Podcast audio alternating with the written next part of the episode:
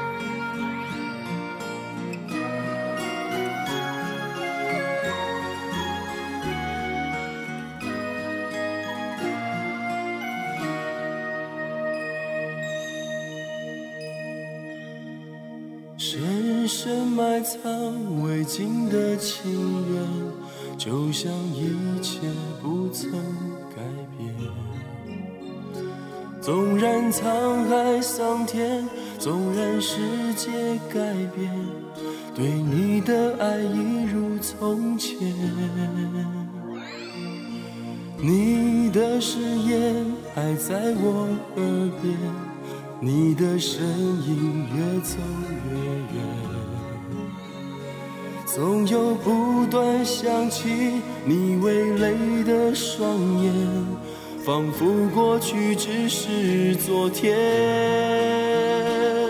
总爱一回伤一回梦难圆，你的笑在风中若隐若现，忘记你需要多少年。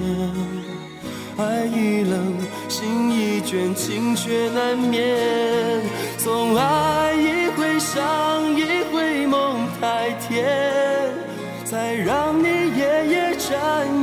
我心间。似梦似醒，在这深夜，往事渐渐蔓延。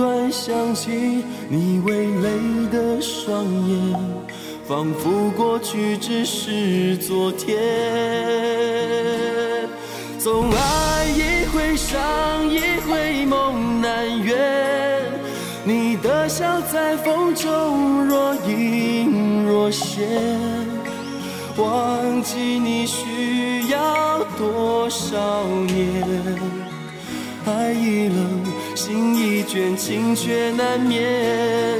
总爱一回伤一回梦太甜，才让你夜夜占据我心间。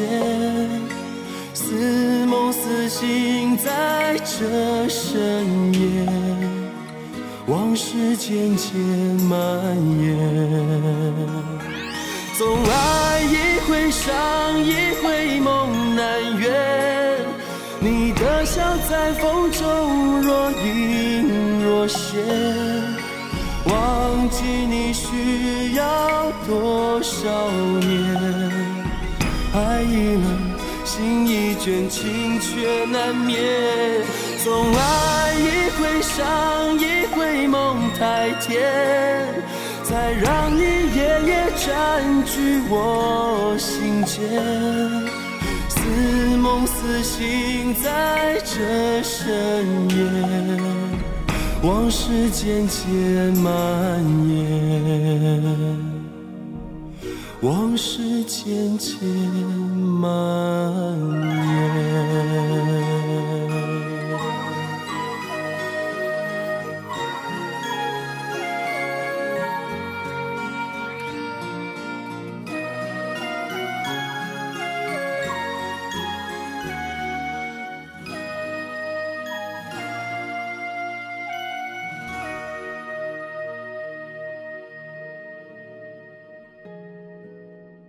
那游鸿明共推出十二张专辑，出道前一直在民歌餐厅唱歌，因为朋友的鼓励，让游鸿明之后参加了很多比赛，进而在一次偶然的机会被唱片公司网罗而晋升歌手之林。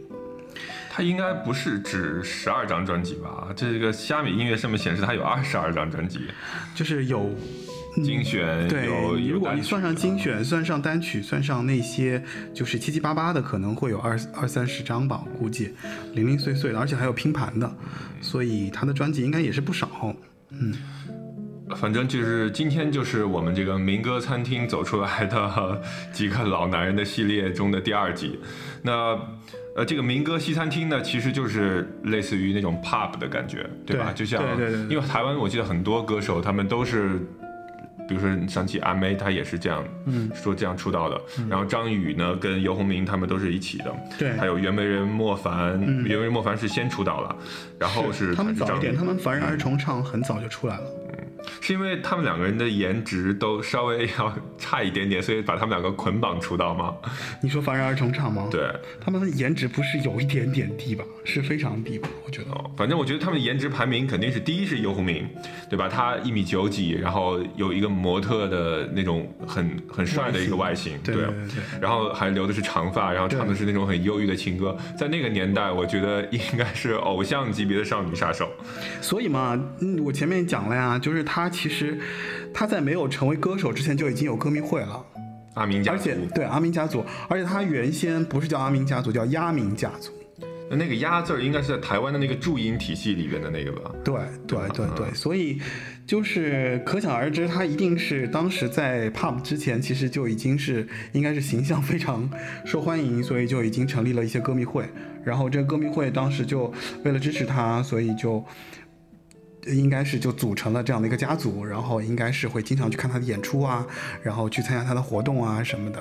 哦，那为什么他偏偏是发片最晚的呢？你看，呃，凡人二重唱先发片，对，然后是张宇，然后九三年才到了游鸿明发片。我觉得相比较他们四个人比较起来，就是凡人二重唱可能创作力更强一些，对，嗯。然后呢，张宇呢是后期，因为后期发力嘛，他应该也是。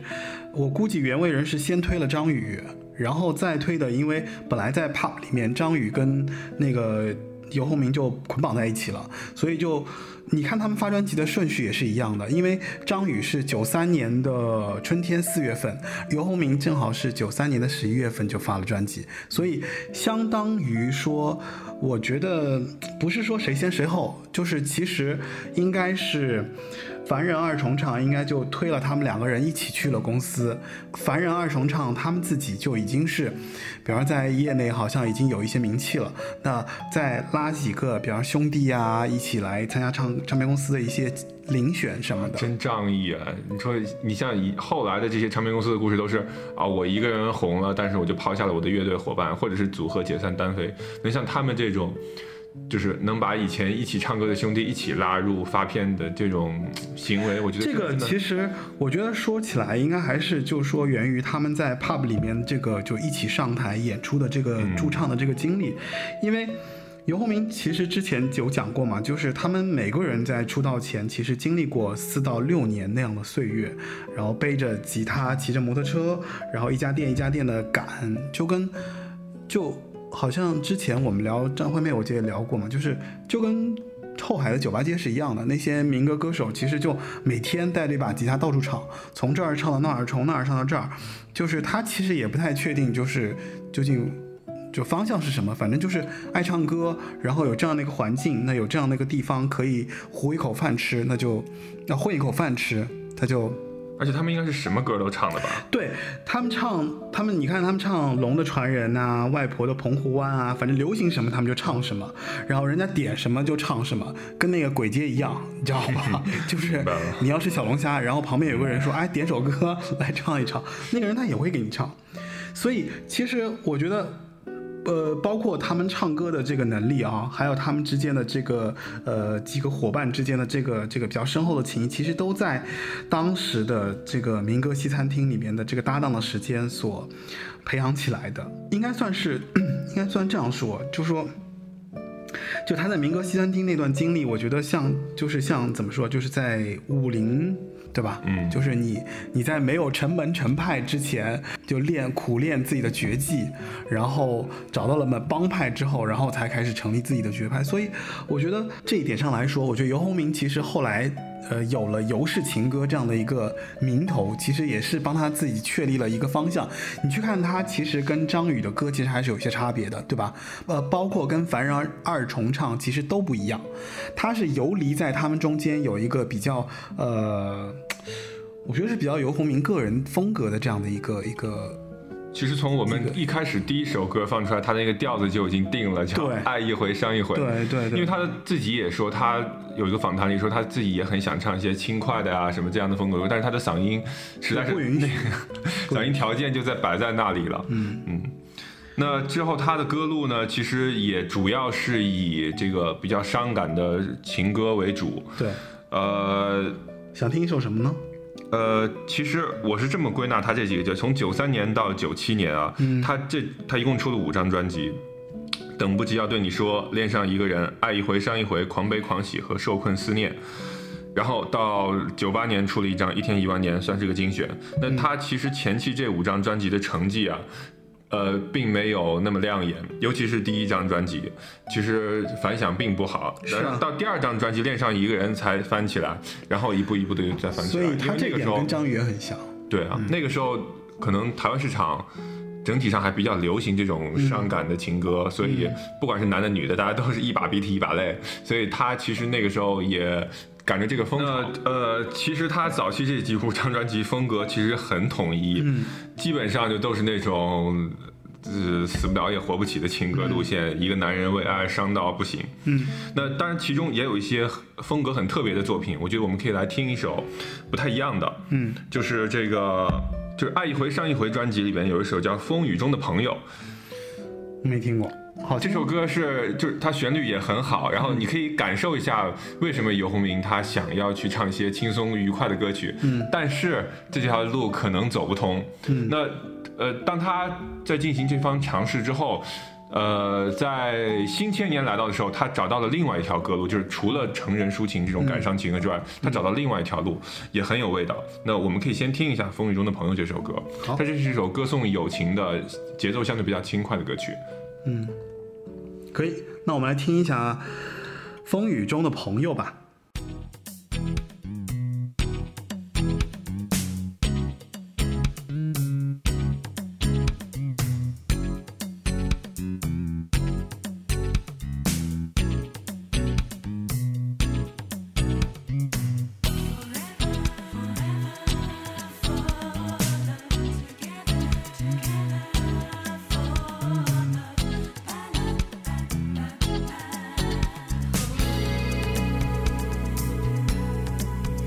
谢你付出你的真感情。世界上指引真的难寻，有缘才能相聚，旅途不寂寞。你和我，感谢你愿意给我你的心。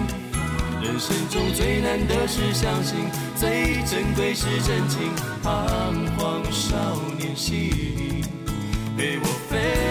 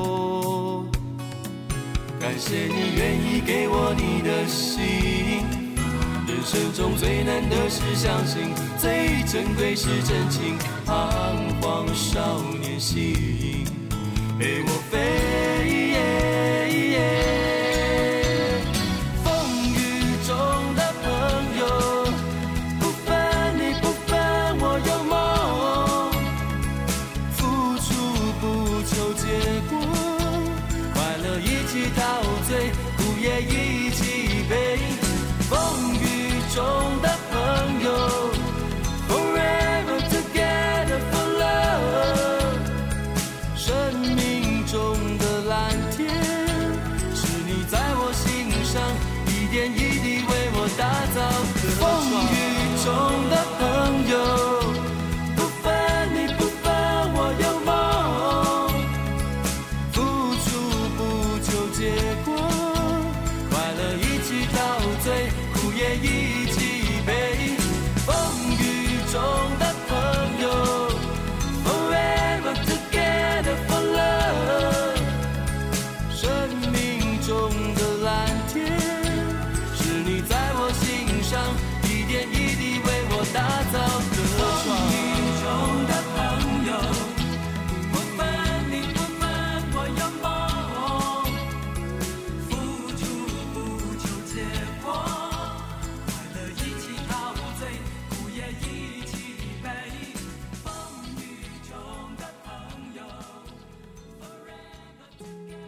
欢迎回来。刚刚这首《风雨中的朋友》，不知道你对游鸿明有没有一个改观的认识啊？这首歌是他跟许常德老师合作的作品，就是他写曲，许常德写词儿。呃，我们能看出，其实他那个时候也是非常阳光和年轻，然后很少年感的那种歌曲，然后特别适合给林志颖啊、小虎队啊、这样的 这样的人来唱。对，啊，甚至其实可以给这个少女歌手去唱，都都可以，因为他也给很多女歌手写过嘛，对吧？少女歌手，你觉得谁合适？他给孙燕姿也写过歌啊，但是少女歌手的话，有点太老派了。就那个年代的少女歌手。哦，好吧，好，就说到他给女歌手的创作啊，我觉得自然会跟这个他的小伙伴张宇和袁惟仁他们比一比。那袁惟仁手下的写过歌的天后，制作过的天后就不用说了，对吧？他相当于是一手把那英给捧红了。张惠妹那一期我们讲过嘛，，就张宇趁早就更不用说了啊。趁早其实因为临时交差嘛，给他写了一个心酸的浪漫，就是张宇用十几分钟就把这首歌写完了。对，结果好死不死还入围了金曲。而且张宇其实他总共就入了围了两次金曲，你知道吧？就第一次是因为那个用心良苦，从就是从金曲的战绩上来说，我觉得肯定是是不是袁惟仁最多啊？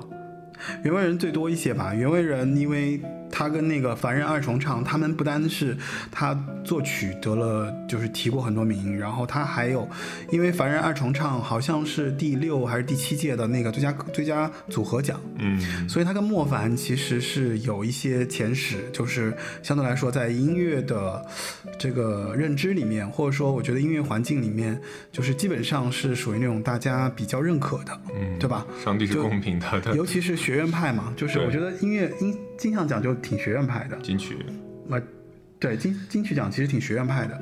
然后他，但是说回来，就是其实张宇跟游鸿明反而是不太受金曲，就说对，认可，就这点我觉得很奇怪，就是说其实他们两个都很有创作力，对吧？然后那个歌曲呢，应该也是也算叫好叫好叫座吧。然后反正是不受青睐，张宇只入围过两次，然后一次是用心良苦嘛，但是用心良苦他没有得，他的制作人得了。然后第二次是就是心酸的浪漫，心酸的浪漫呢，而且是呃入围最佳作曲，但是那年输给了李思松的《天黑黑》，但是这个也很可以理解嘛，对吧？对，我觉得《天黑黑》实在是比《心酸浪漫》肯定好太多了，因为我不觉得啊你不。觉得吗？就是如果单从作曲的角度上来讲的话，对吧？我觉得就他们那个级别已经不分伯仲了。得奖，我觉得可能看的是那一年的运势和一些更多的东西吧。但我个人是觉得，从旋律本身来讲，我我就我个人啊，就比较一下，我会更喜欢对，你是专业的。我倒不是专业，这我只期不是游鸿明吗？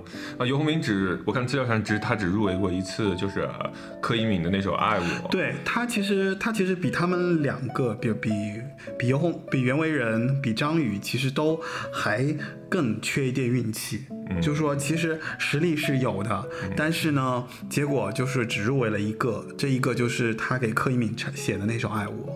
其实他在旋律方面，我觉得是很会抓住听众的。是啊，但是他就是他的风格，就是这么多年一直都没有变。那当然，他的这个起伏呢，也是有高有低的。我觉得跟张宇刚好是有点点类似吧。他跟张宇非常类似，嗯就是无论是曲风啊，还有这个经历，就前面我们也说到，就是他第一张专辑不受重视嘛，就出来反响平平。然后第二张，哎，有一首两首单曲还不错，跟张宇不是一模一样嘛？只不过张宇好像比他的力量更大一些，更受大家记住一点。因为就是这一点，我觉得游鸿明可能没有张宇那么好运，嗯好运气，因为那个。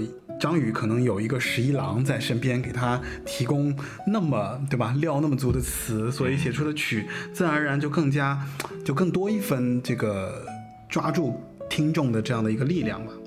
然后对，在呃，写词儿方面，确实游鸿明到相对比较晚。他比较后期了，后期他遇到了那个谁林立南，林立南是给他写了很多很多不错的词，都都是偏后期的。就是我记得，就是从我开始听《一天一万年》那张专辑开始，然后慢慢的林立南开始写一首两首，到最后有一张专辑至少十首都是他写的这个过程，啊，整个都哎，那个楼下那个女人是他写的吗？对，也是。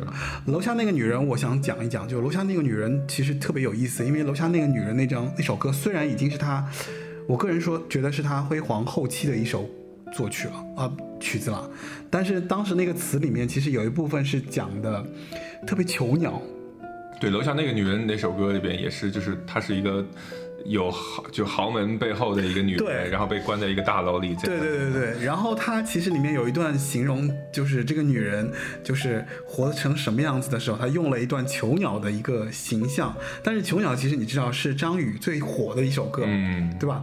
所以后来就他们两个可以看，可以这么说，就是我觉得毕竟是好兄弟一起，比方说出生入死，然后我从你身上借鉴，我从你你身上学习，然后互相再运用到自己的作品当中。所以，呃，游鸿明后期。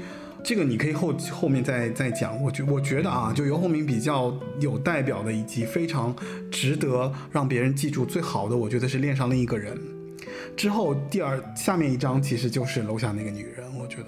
所以接下来我们听一首什么呢？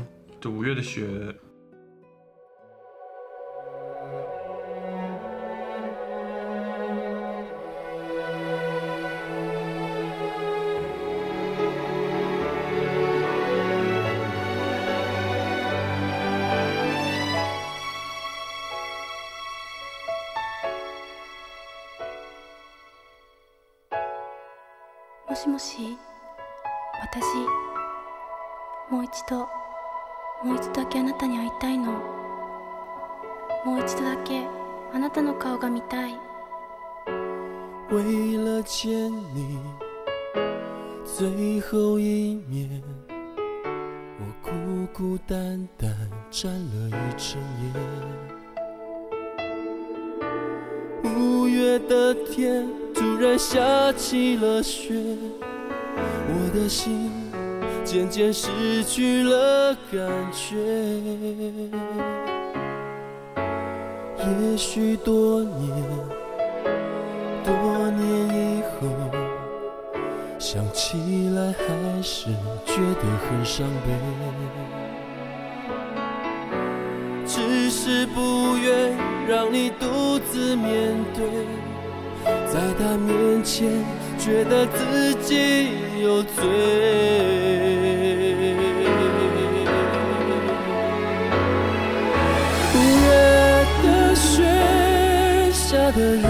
自己美，淡淡的夜，仿佛知道离别，我抬起头看着远方，怎能忍住转过身时的泪水，五月的雪，何时才能停歇，翻页。不完的心碎。虽然痛苦，却让一个男人至少可以成全他爱的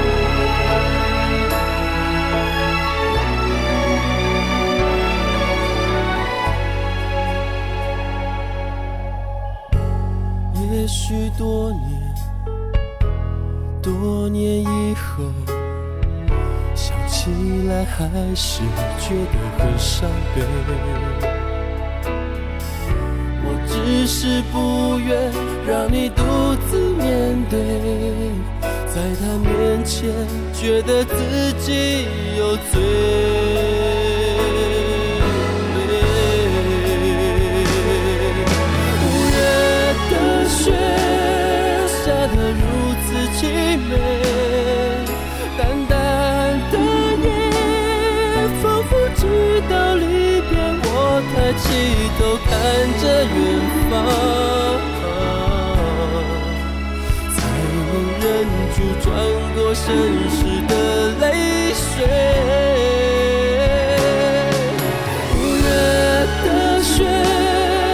何时才能停歇？分一杯水，分不完的心碎。虽然痛苦，却让一个男人至少可以成全他爱的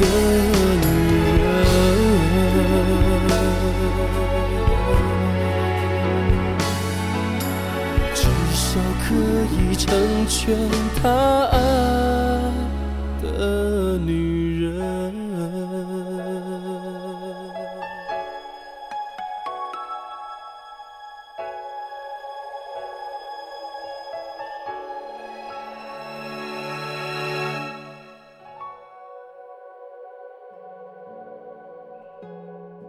好，欢迎回来。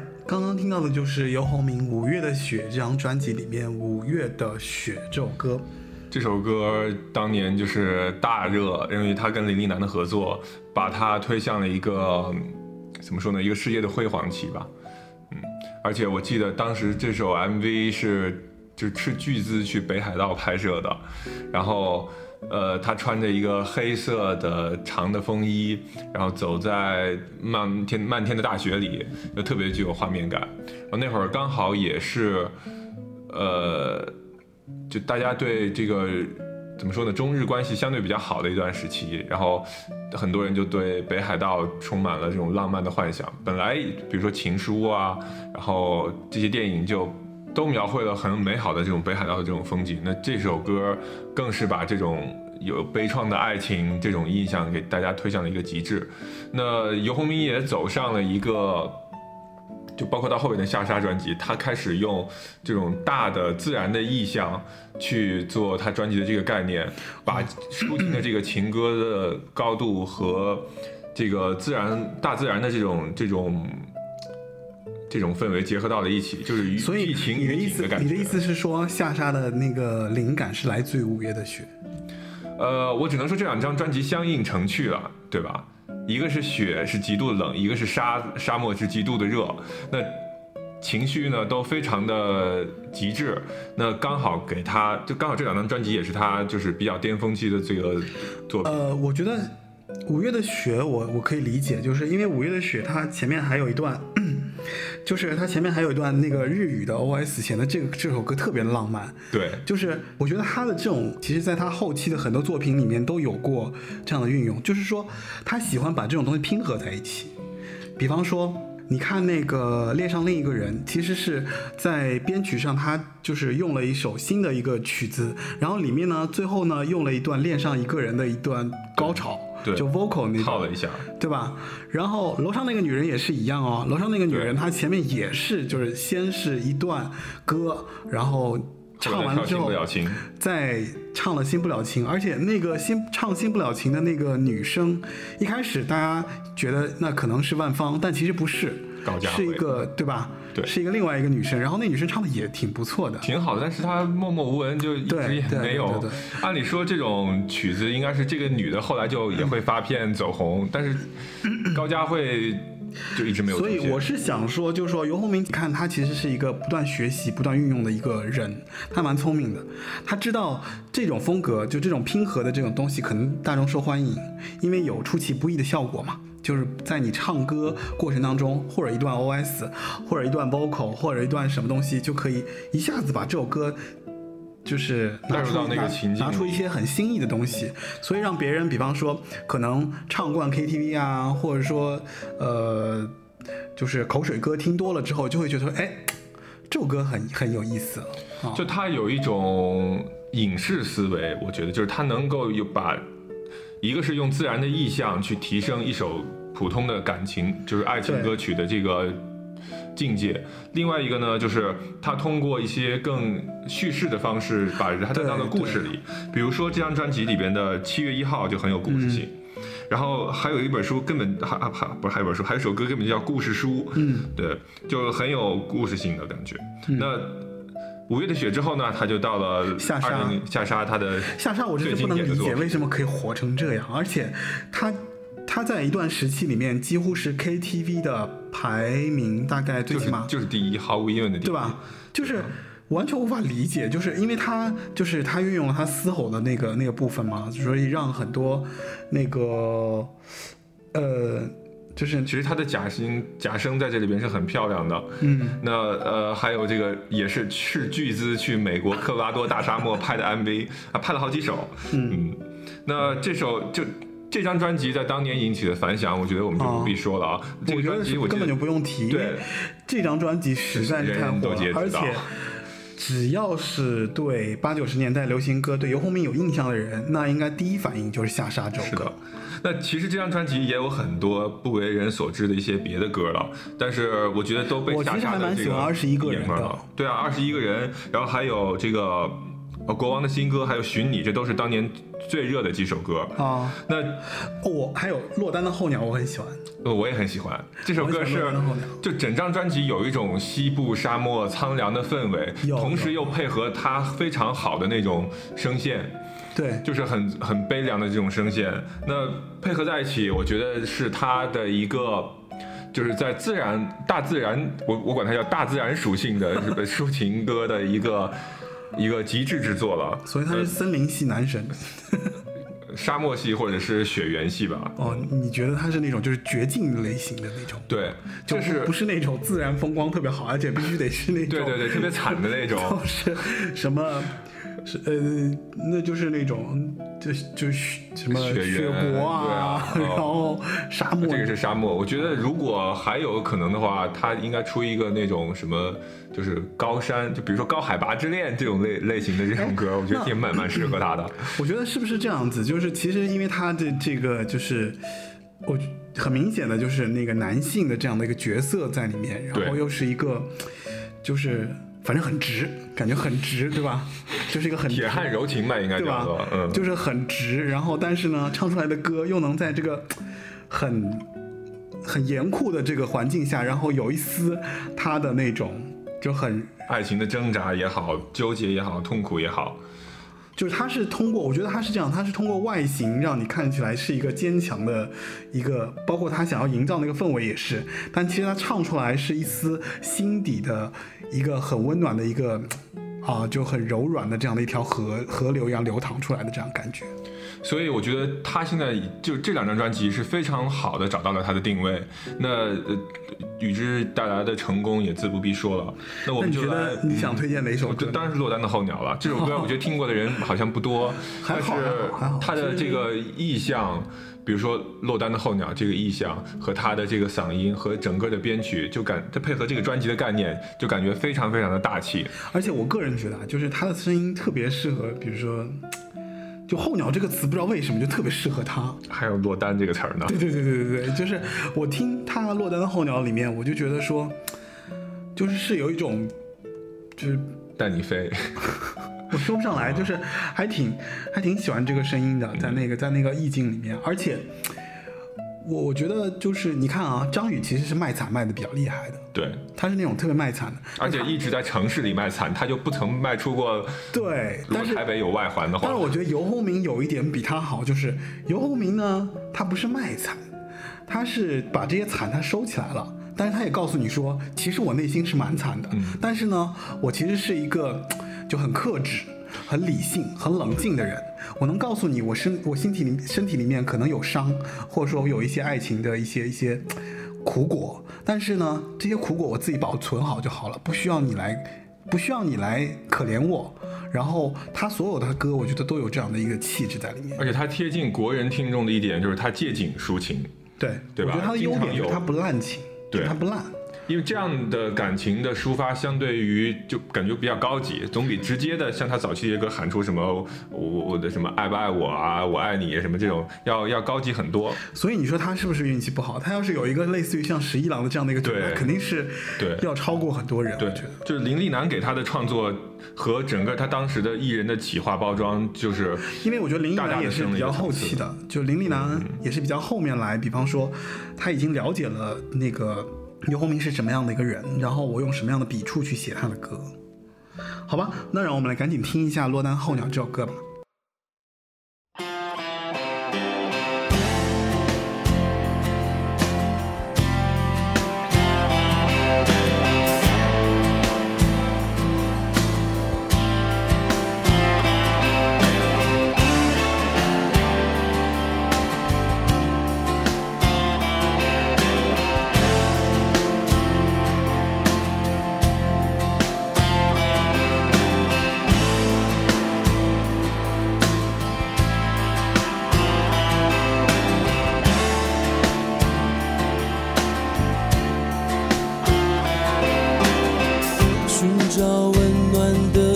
角落，讨好任性的一群候鸟又要南飞。画好类似的未来地图，我和其他人朝着目标汗流浃背。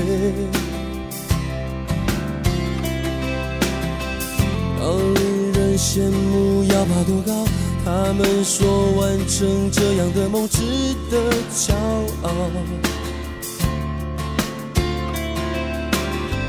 但现在的我却不知道，飞在不变的这片蓝天好不好？像落单的候鸟，想飞翔奔跑，像忘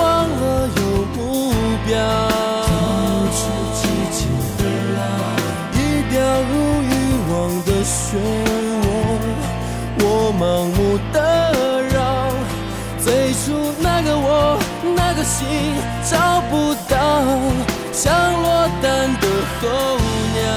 梦想越来越高就一个人叛逃，自己越来越小，不愿让生活牵着我，懵懂的苍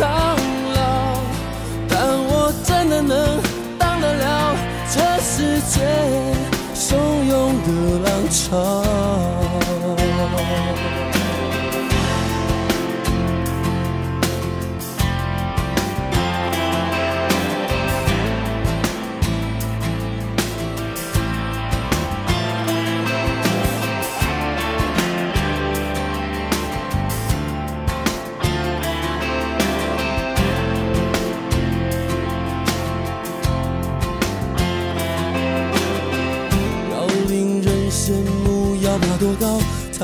说完成这样的梦值得骄傲。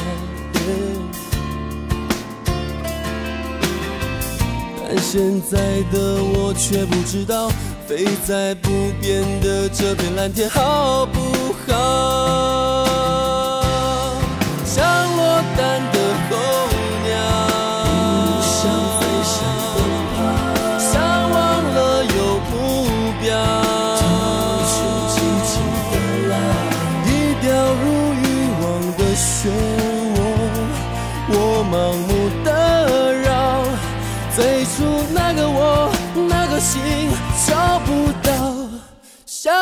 孤单的候鸟，想越来越高，就一个人叛逃，自己越来越小，不愿让生活牵着我，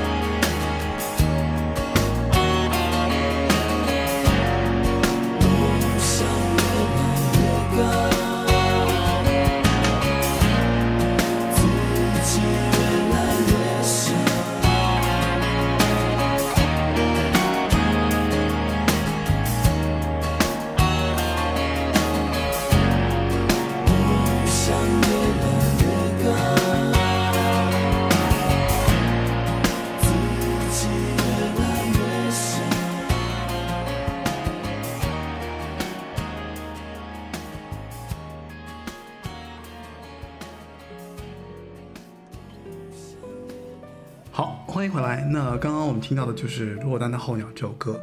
呃，其实他后他经过那个之后，他就出了一张精选集，对吧？对，出了一张精选集，叫其实是他早年的几张专辑合起来的一个结论。对，因为感觉下沙就是一个节点，就是说这是一个节点。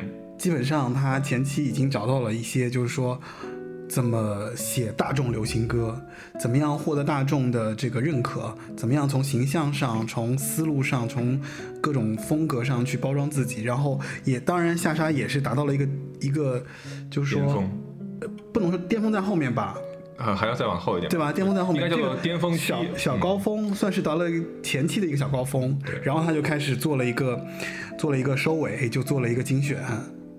就是他没有把这个大自然属性情歌的这个路线继续下去，嗯他到地下铁和这个包括恋上游鸿明的这个精选和台北寂寞不屋，回到了一个城市的主题。嗯那他在比如说地下铁里边把这个呃。在城市当中奔忙的人们的这种爱情的心境，然后在台北寂寞不屋，这就不用说了，就是台北的一个一个怎么说呢，一种呃都会情歌的那种感觉，嗯他又回到了这个城里，对他就是好像去了趟郊外又回来了。嗯，那对，应该是出国玩了一趟，大玩了一趟又回来了。那他这个玩的还挺给自己就是找那个灵感找的还不错呀。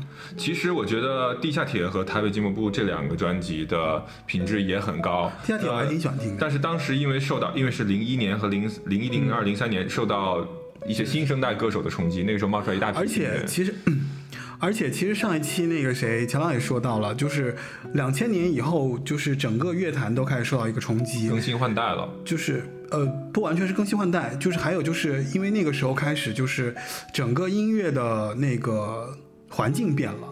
就已经不再，大家已经不再好像买 CD 听唱片了，大家开始就听 MP 3了嘛，就开始因为音乐数字化开始进入了到两，就是正好是千禧年进入的，就大家开始就是制作开始下降了，然后开始就是说所有的那个时候火的歌手到了千禧年之后都开始进入了一个下坡，哦，是这样的一个过程。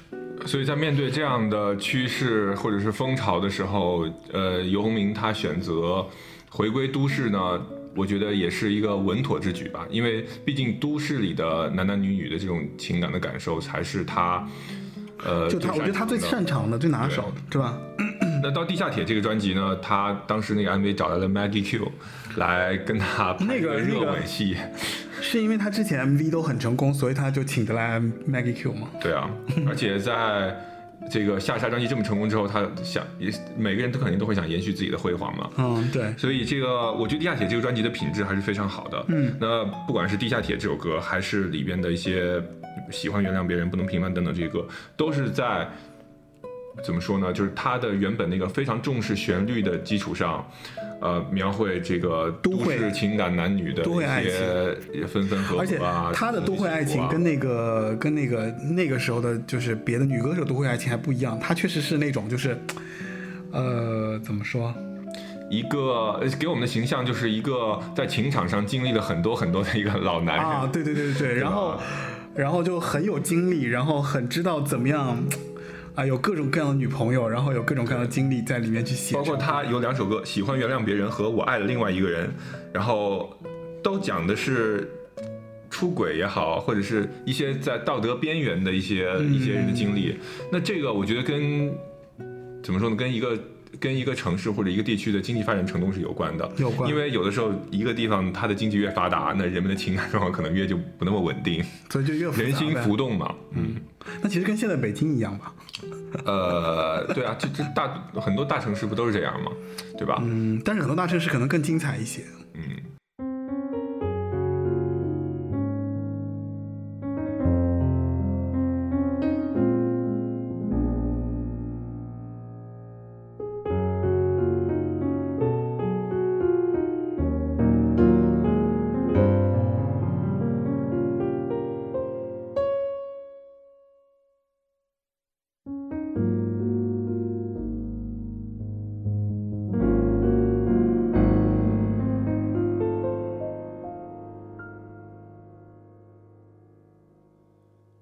写的是一个男人的家，打开落地窗，城市躺在我眼底，与自己干杯，是我攻占了世界，还是赔上了岁月？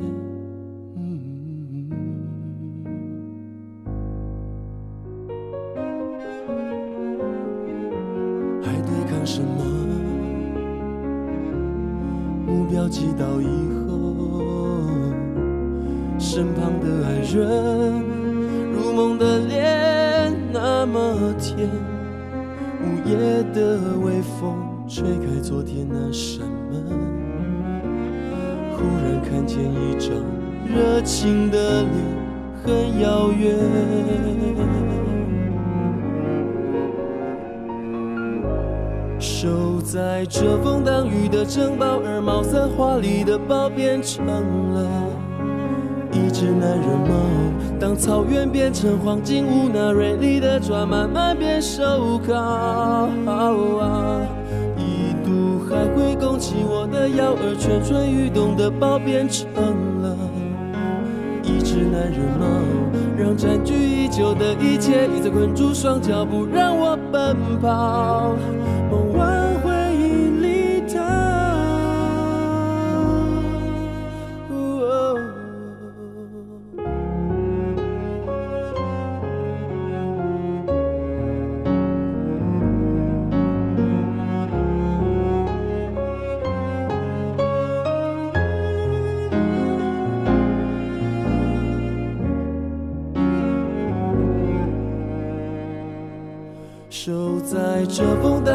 城堡，而茅塞华丽的堡变成了一只男人猫。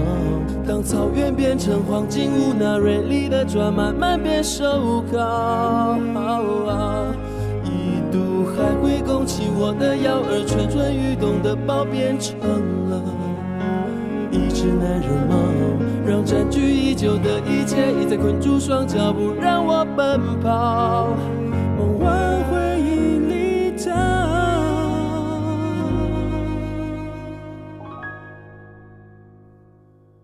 关上落地窗，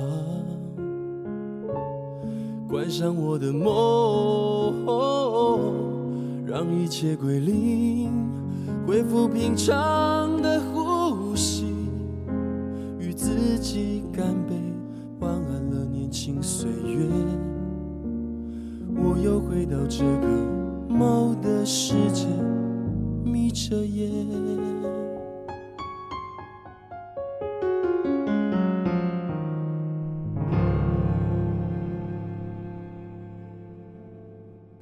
那从音乐性上来讲呢，我觉得在《地下铁》这个专辑，他开始找到了一些新的路子。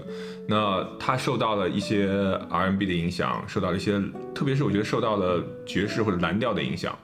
那它里边就有一首歌，里里边有首歌我很喜欢，叫就最后一首叫《男人猫》，它是就是只有钢琴伴奏的那种很很爵士的很那种感觉，但是它的男人猫在他的音乐历程上其实也比较有具有代表性，因为它是他所有这么多歌曲里面风格最不一样的一首，而且包括他那个他那个词，就不是他那个取的名字也取得很很妙，就是叫男人猫，因为理论上我们都觉得猫嘛就应该类比成一个女人，对但是他把自己一般陈小春有首歌叫做《男人与公狗》嘛，对对吧？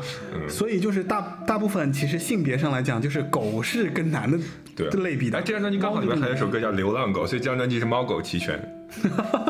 我觉得还是就是说，可能在把都会城市情感的一个分泌和输出，就是他看到了，比如说人与人之间的这些这些感情啊，还有就他自己经历的这部分啊，然后就描摹成在这个。可能是当时这个台北的这样的一个文化氛围，或者说是呃社会氛围当中，然后就存在的这些情感，可能有一二三四五六七，然后就分别各写了这些，对吧？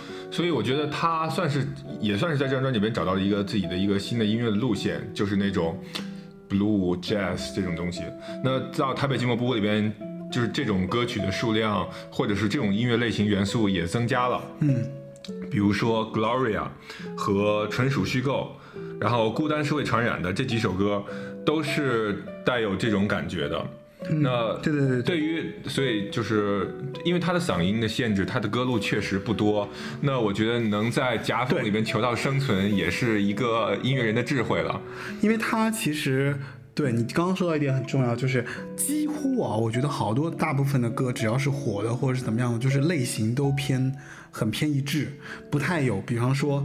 这个也火，那个也火，没有，他是就是在这样的一条窄众的过程当中，找到了一条特别适合他自己的一条路去走，而且还走出来了。而且相比较，比方说有些歌手其实就发了两三张、三四张，他还发了十几张、二十几张，还都是这一个路线的，说明他的这个路线，第一有非常广大的消费市场，因为成人抒情歌是一个刚需类型。嗯，那还有一个就是他知道在这些专辑里边用一两首歌去求新求变。而且他的歌我觉得蛮妙的，就是他的歌似乎不分男性女性都会蛮喜欢，嗯就是说女性可能看重的听听喜欢听他的那个嗓音里面的那些就是老男人沧桑的部分，然后又很柔情百转的那种男人的部分，但男性呢又是那种觉得。好像是同病相怜，或者说是感同身受，对吧？就是所以都在他的这个这一条线上找到了很多自己的共鸣。而且他的歌里面还有一种，还有一些很微妙的东西。刚才我说的，他的歌里面有很多的故事性。那比如说到，我觉得到台北寂寞不屋里边，这个它就像是怎么说呢？这个专辑的概念就是这有一个独栋的一个大楼，然后里边每一层楼都有各种不同的故事。对，比如说《台北寂寞不》这首歌，首先是一个概述，就是嗯其实都市里的每一个人，虽然大家身在这个钢筋水泥的森林里面，每个人都很寂寞。嗯，然后楼下那个女人刚才说过了，嗯对吧？然后花蝴蝶就是 可能不可能不能叫楼凤吧，反总之就是讲的是一个是楼凤的故事啊。不是不是，我就是那么一说，花蝴蝶讲的就是一个。你像花蝴蝶一样的女人这啊样的故事，然后你呼吸是海和红糖水呢，相对比较怀旧一点，但是这张专辑最精彩的还是楼下那个女人呀。对我这不是一一层楼一层楼的来说吗？然后当刺猬爱上玫瑰呢，可能就是哎，你有的时候会听到楼上或者楼下有两个总是在争吵的情侣，叮叮咣咣，叮叮咣咣，每天都在吵啊打。其实我是比较喜欢，就是当刺猬爱上玫瑰的，嗯 就是有一些很意外的部分。很 drama 的部分嘛。对对对对对，就给人感觉就是说，哎，这个歌好像在现实生活中是比较就比较我能接触到的那一部分。它前面其他提到那些叮叮咣咣的是吗？他前面提到的那些东西，其实我我不能很明确的去感知，因为我觉得至少哪怕就是红糖水你们有吗？有一个曾经青梅竹马的一个女孩或者男孩，然后你们一起喝着当年那种可能对于我们来说就是北冰洋或者是什么像是没有。哦，嗯，好像是没有。对不起，又触动你的伤心事了。这没有什么伤心吧？这有什么可伤心的？嗯，你有吗？我算是有啊。是吗？嗯，对啊，那现在是什么样？那现在这个红糖水肯定早都已经不联系了啊，因为这个是那你不试图联系一下吗？就比方说在回忆已经没有联系方式了。红糖水讲的是他们都是童年的故事，然后唱这歌的时候他四十多岁了。么说的话，我应该是有的，我只是也是缺少联系方式。嗯，那那就在这里发起一个寻亲的这么一个广播，就是当然发起车尔文同学小的时候跟他一起喝过类似红糖水这样的同学，不管是男同学女同学，欢迎你都可以发到 darly at 呃 foxmail 点 com。对完蛋了，现在嘉宾都可以自己报我的邮箱地址来给。对啊，我就这么爱你的节目啊。好，接着刚才说啊，就是呃，然后后面这首歌《危楼 Gloria》孤单是会传染的，纯属虚构。危楼就是。就是他们所在这个大楼已经岌岌可危了，然后就要倒了。然后 Gloria 就是一个女人的名字，然后她有淡红色的秀发，然后很神秘、很风尘，然后但是又那么令人着迷。这首歌我觉得我们一会儿可以听一下，因为这是我可以啊这张专辑里面最爱的一首歌，而且是游鸿明的 Blue Jazz 那种风格的一个集大成之作吧。可以可以，然后孤单是会传染的，呃，这不用说了，这首一首，这是一首节奏稍微快一点，但是又非常的符合他忧郁声线的这么一个作品。然后纯属虚构是对整个这个专辑的一个总结，就是也许这我们所有的爱情都是虚构的，然后这栋楼的故事也是虚构的，就是这么一个。所以这张专辑。是是游鸿明的情歌与台北这个城市连接，我觉得，呃，很可惜没有被很多人所熟知，就是也没有吧，就是其实还是很多人知道啊，就是因为当时我的印象是《台北寂寞不屋》这个这个专辑名特别奇怪，因为我不知道什么叫寂寞不屋，但是不就是日语里的房子嘛，对对挪过来的。但是后来后来我听了专辑之后，我就觉得说，嗯，好像这张专辑还挺有意思的。先听一下 Gloria 吧。Gloria，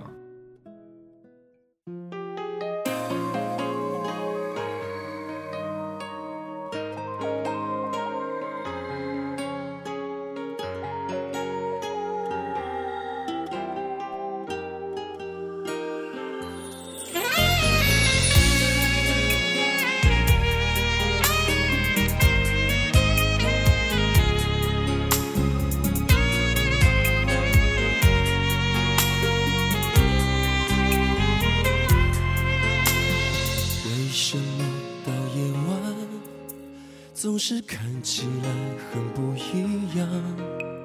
是浓妆还是你潮流的打扮？人群中你和谁不同的版本到处流传？那一颗心给你最好的愿望。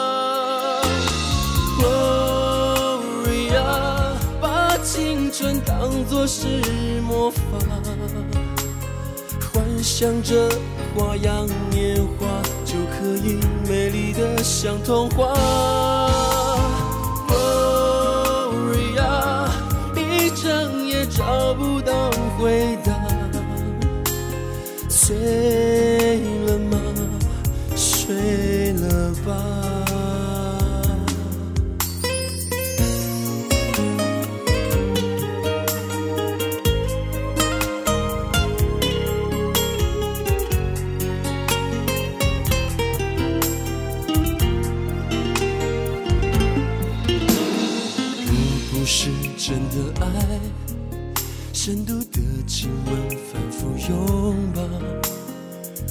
什么要再多，还是会心痛？天亮了，清醒后，是否会想起爱你的人？手机里的号码，很想拨出去。Gloria，飘起你淡红色秀发，其中像慢动作舞动着一朵朵的浪花。Gloria，无意的随音乐比划，开心吗？回家吧。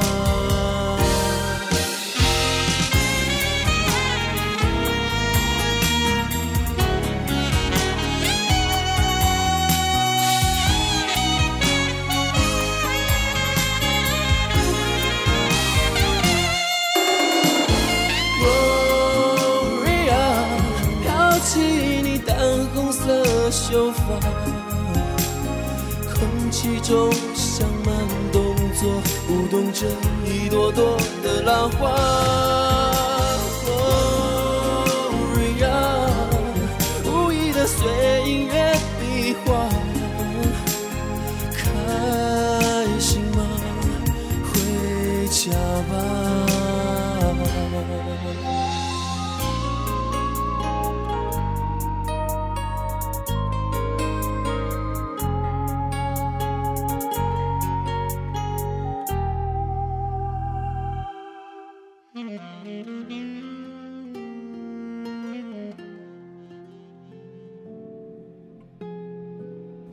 迎回来。那刚刚那首歌呢，是来自于台北寂寞布屋里面的 Gloria。呃，其实刚刚没讲完，我觉得是这样，就是说，我不知道你认不认同啊，就是 Chris，就是呃，我其实认为我认同，我都没说，就是我其实认为，就是游鸿明在他所有历就是历张专辑里面，我个人觉得成就最高的应该是恋上另一个人。他到恋上另一个人的时候，我觉得其实是怎么说？就是首先他前面已经出过很多很多金曲了，然后呢，到了恋上另一个人之后呢，就他又出了一首金曲，叫做《恋上另一个人》，而且这首歌特别妙，就是。一开始我以为是张新专辑，然后呢，我就去买了，我还真的买了这个卡带，你明白我意思吗？然后我打开之后，我就发现，嗯，怎么只有一首新歌，其他都是老好几首新歌啊，誓言也是新歌，然后地下铁爵士版也是新歌，啊？不，靠近一点也是新歌，靠近一点很好听。就是这张专辑让我有点意外，就是，但是我又觉得《恋上另一个人》这首歌特别好。因为它中间就是结合了，比方他刚出道那个那个那个版本那首那首歌的那个副歌，然后两个人两首歌放在一起，我当时就觉得说哇太妙了，怎么可以写成这样的歌？而且一首歌决定了我我确实从他所有的歌当中听下来，我是最喜欢恋上另一个人的。嗯，那你既然那么喜欢，那就把这首歌作为 ending 嘛，对吧？还没有到 ending 吧？没有到 ending，对，我们后面还有聊嘛。那过了台北寂寞不屋之后，到二零零四秋季恋歌，到诗人的眼泪，到倦鸟于花，那这是他进入了一个一个新的时期。那这个时期是，对他就是。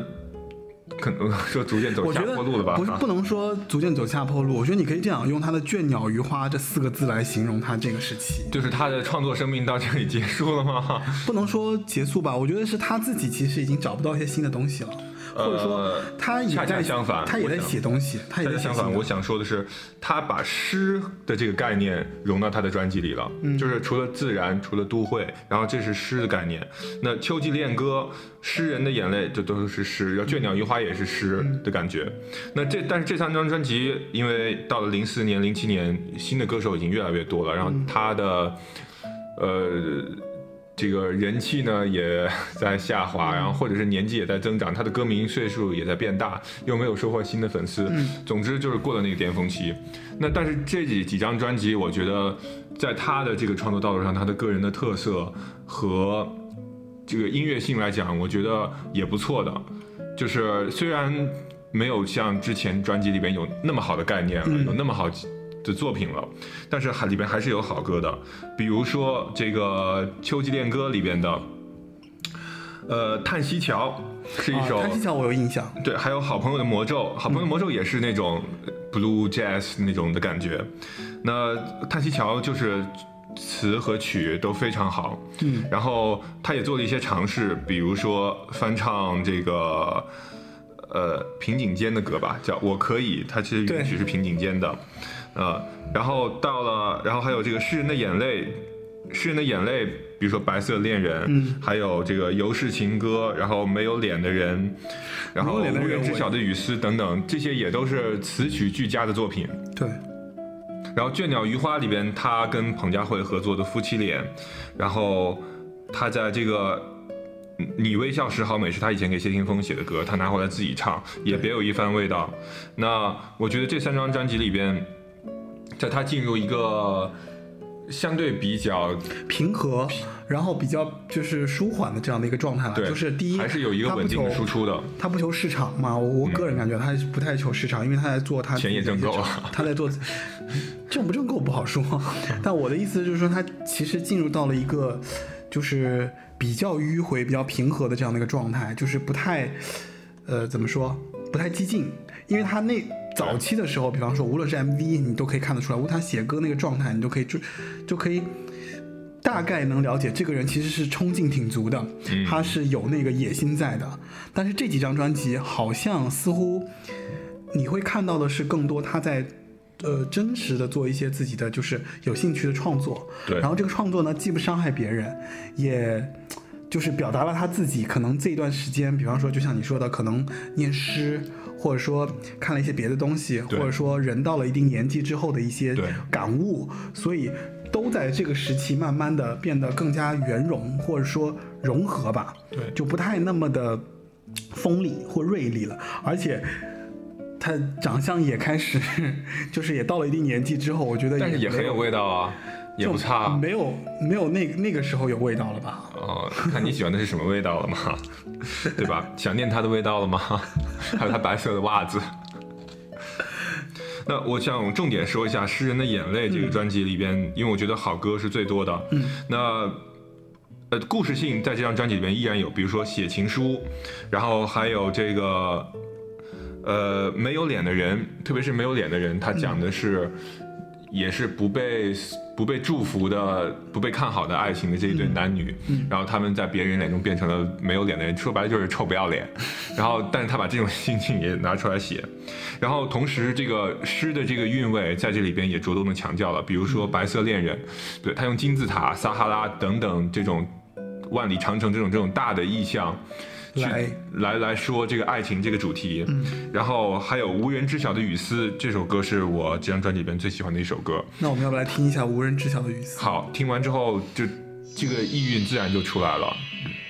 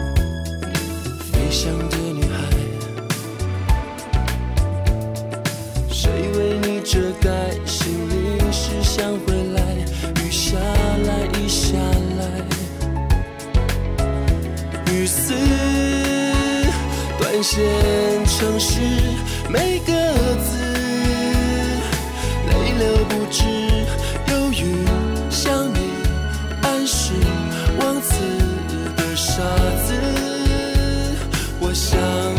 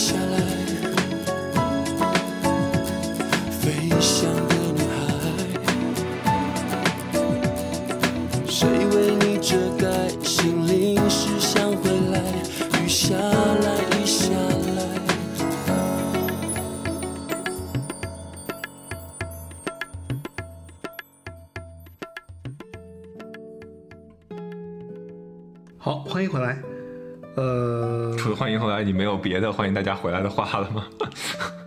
对，大家肯定会在啊，谢谢你的欢迎。好吧，既然你这样接了，那对啊，就伴随这首歌的气氛吧，我觉得可以聊一聊它，呃，怎么说呢，在这种下着雨的，然后有诗意的这种氛围里，其实张宇也有啊这种雨的歌，对吧？几乎每一个对啊，几乎每一个艺人都有下雨的这个意象。但是这个太容易了呀，就是而且雨一直下比他早很多哎。是啊，就嗯他早年也有下雨的歌，但是我觉得这首歌的雨的这种感觉，呃，不一样吧？这个对，张宇的那个雨季是下是外面瓢泼大雨，然后他正在堵车的高速路上。他是，那种还蛮舒服的。对，就像窗外飘着毛毛的细雨，但是天气也是很阴，对时不时的会偶尔传来一两声轰鸣的雷声，然后你是坐在这个。房间里看着窗外的雨，在窗户上、在玻璃上一点一点的打下来。对，但是他其实挺可惜的，他他不是二零一四年他接受了那个声带和鼻腔手术嘛，然后他就被告知可能他不能唱歌了。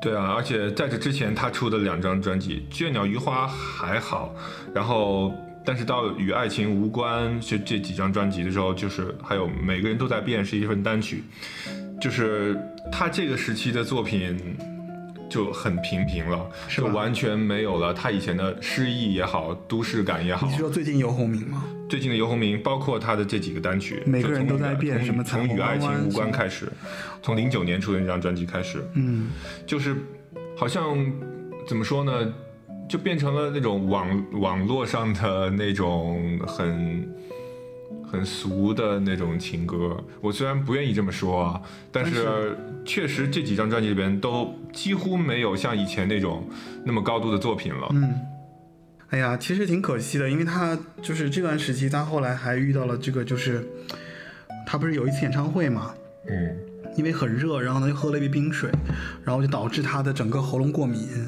然后呢整个都浮肿，塞住了气管。那本来鼻中隔就和正常人稍微不太一样，然后那天就又塞住了，所以他不能呼吸，就这样在窒就这样窒息了整整五十秒。也因为这个事情，所以他就被医生告知说，你就说如果你不做手术，你可能就不能唱歌了。这对于一个艺人来说是绝对是致命打击。嗯，是，所以，呃，因为这个东西，所以他就包括他最后一张专辑，他其实一拖再拖嘛，拖了他很 久。活着呢，他一拖再拖，因为他一直在恢复这些事情。就其实一个歌手遇到这种事情，其实你真的，对，而且他错过了他，因为他可能也没有办法再转型，嗯等等等等，那可能现在就回归家庭，跟老婆和孩子他其实也去参加了一些那些音乐的一些对真人秀在。这些节节目不都是请当年火过的这种老老歌手当他也去了导师吗？但是他跟别的评委不一样，你知道吗？就是他在他在这个过程中，其实他自己也做了一番体悟。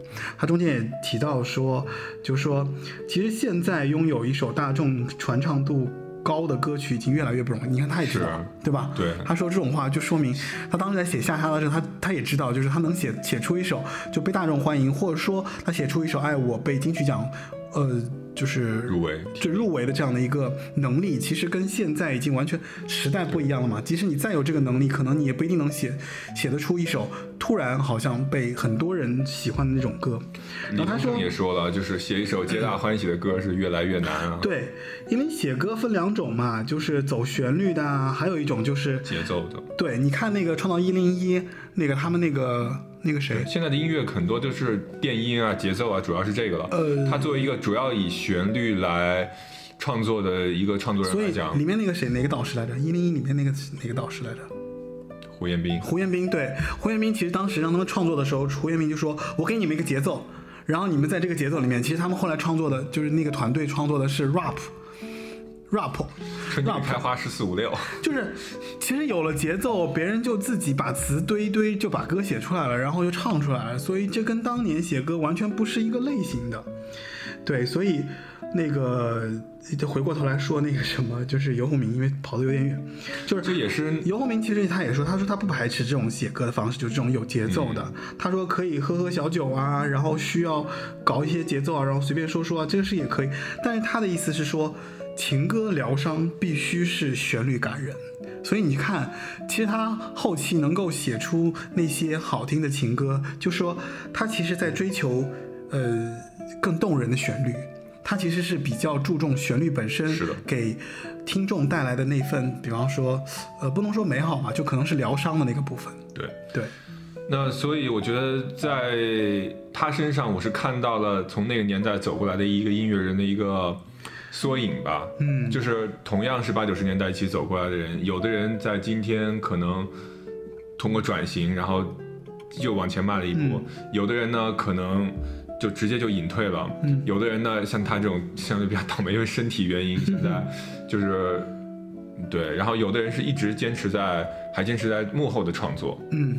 那从他的身上，我觉得可以看出，一个创作者或者是一个歌手，他从默默无闻，然后到从默默无闻到有人喜欢，对，然后再到到努力成为大众大众歌手，然后是一个被大家标榜或者说愿意成为偶像追逐的这样的一个人的过程的一个。然后以及在自己相对比较狭窄的天赋内寻找新的音乐路线的这么一个努力的过程，就把自己做到极致嘛，对，挺不容易的。我觉得就你说的这个路数呃路线吧，对他来讲，我觉得也是他呃至少十几年的音乐生命来讲，我觉得是一个非常很有代表性的这样的一个路线。就是他进不是进之前跟彭佳慧搭档嘛，嗯其实彭佳慧也是有点男版游鸿明这种感觉，虽然他可能创作力不像，就是从歌路上来讲，是不是有点？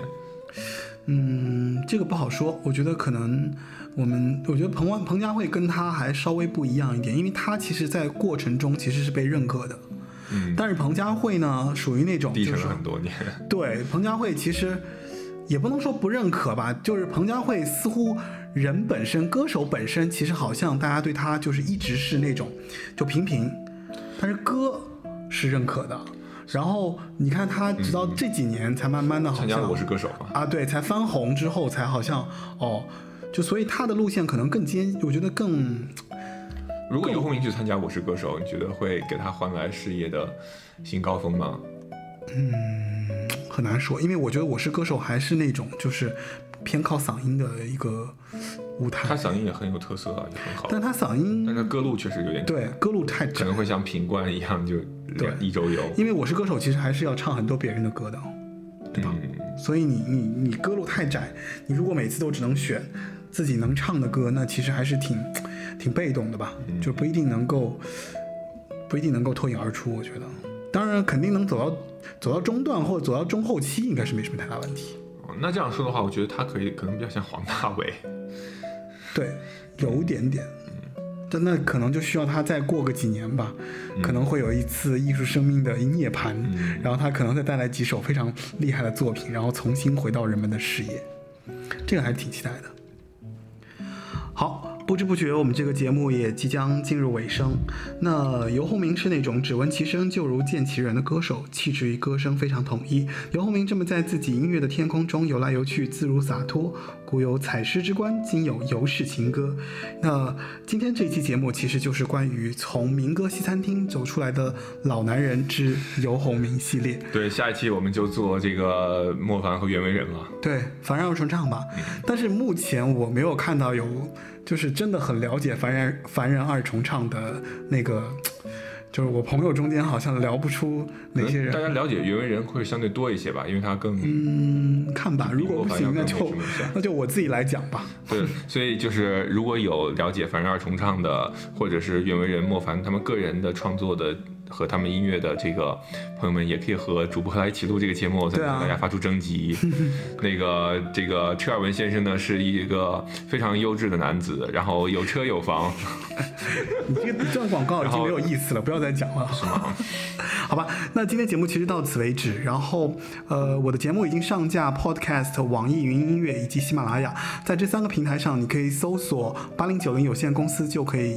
呃，订阅我的节目，然后欢迎你的收听。然后我在呃目前做的节目当中，已经收到很多听众给我就是发过来的那个反馈，然后这些意见和建议我都觉得非常的中肯，我也会在节目中慢慢的调整和呃改正。然后希望你可以在我的节目中，然后听到属于你自己的那个那份喜欢吧，好吧。然后呃，今天这期节目就到此为止。然后最后让我们在。连上另一个人这首歌中，结束今天的节目。好，感谢今天的那个嘉宾 Chris，谢谢切尔文。因为 Chris 要经历一个长期的一个摄影工作，然后他可能就会不会在北京出现，然后我也约不上他。然后等到下一期节目，或者说他什么时候再来，就看听众朋友们的运气了。好吧，也没有运气吧，我争取这个半年之后回来跟大家再见。好可怕，半年之后也不知道第几期节目，好吧？会一直办下去的，会一直办下去。希望大家多多支持车尔文。嗯，好吧，那这个节目今天啊，前面已经说过到此为止了，那我就不再说了，我们就开始听歌吧，拜拜，拜拜。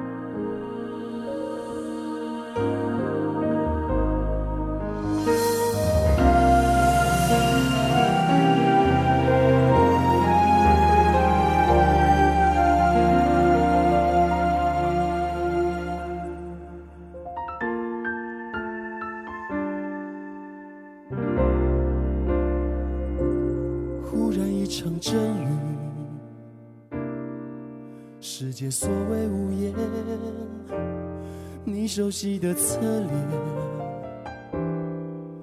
回头就在眼前。一分神丢了手里烟，吹落了燃烧的岁月，让画面再接回从前，省略了昨天的昨天。后来的你好吗？有比较快乐吗？我应该高兴吧，却又说不上话。雨打湿你右边的肩，泪划过我左边的脸，这就是唯一的关联。当爱是仓促的句点，你曾是我吻过，我爱过，也伤过。拥有过却错过的情人，这样太残忍。你现在总是可以保持陌生。你吻过，你爱过，也恨过，拥抱过却犯错的情人，我不能过问，没权利再问他是否对的人。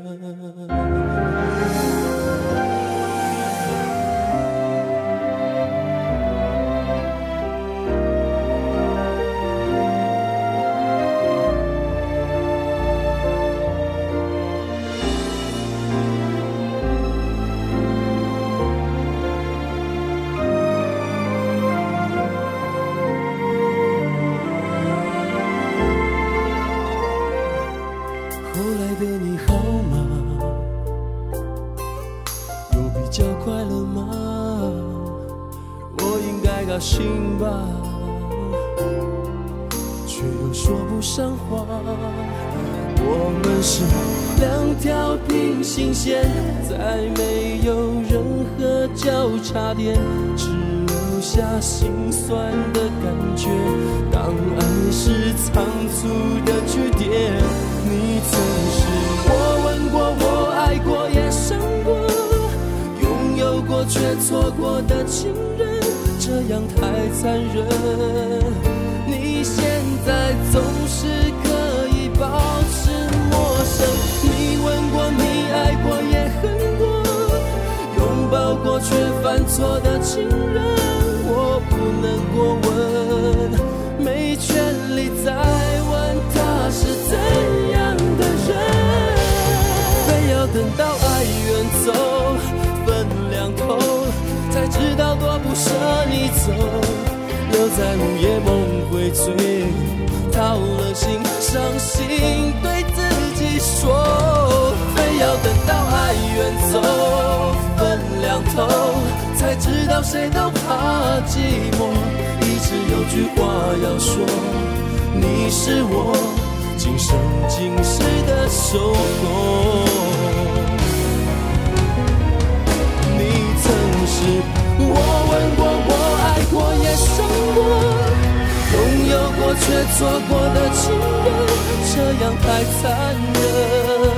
你现在总是爱过，也恨过，拥抱过却犯错的情人，我不能过问，是我先转身爱上了错的人。